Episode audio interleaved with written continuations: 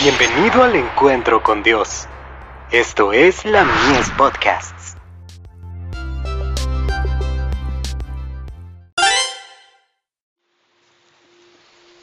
Recibiréis poder. Más cerca de Jesús. Someteos, pues, a Dios, resistid al diablo, y él huirá de vosotros. Acercaos a Dios, y él se acercará a vosotros. Pecadores, limpiad las manos, y vosotros los de doble ánimo, purificad vuestros corazones. Santiago 4, versos 7 y 8.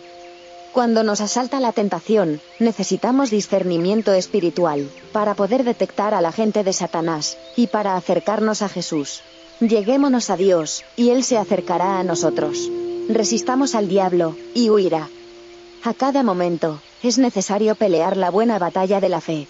La duda tiene que ser resistida, y la fe estimulada. En la tentación, la razón debe dominar la inclinación. El yo clamará por ser atendido, pero hay que resistir la inclinación, y vencer la tentación. El Señor nos ha advertido y presentado principios, que todo cristiano debe incorporar a la vida práctica. Los que miran con indiferencia la luz, y la advertencia que a Dios le ha placido darnos, serán cada vez más egoístas y autosuficientes.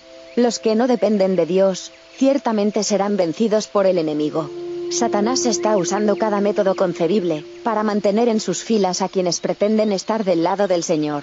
Él puede cegarles los ojos al punto de lograr que llamen luz a la oscuridad, y oscuridad a la luz aunque la luz de Dios está brillando con rayos más definidos que nunca antes, y que brillarán más y más, claramente al acercarnos al fin de la historia de la Tierra, los únicos que podrán discernir la verdad del error, serán los que con frecuencia estén sobre sus rodillas, buscando la sabiduría de Dios. Solo los brillantes rayos del sol de justicia, pueden revelar las numerosas artimañas del enemigo.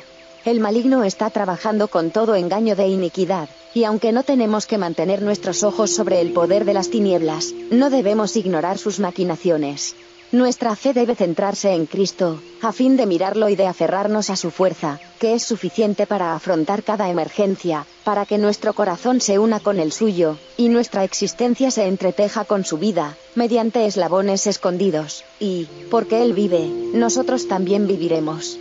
Esto es religión práctica, porque seremos guardados por el poder de Dios mediante la fe, para salvación. A menos que nos unamos con el Señor en un pacto perpetuo, y que no lo olvidemos nunca, ninguno de nosotros podrá estar seguro. De Review Angeral. 14 de marzo de 1893.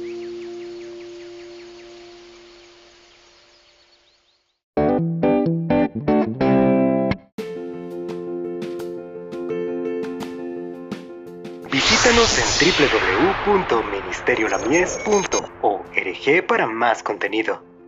Dios te bendiga.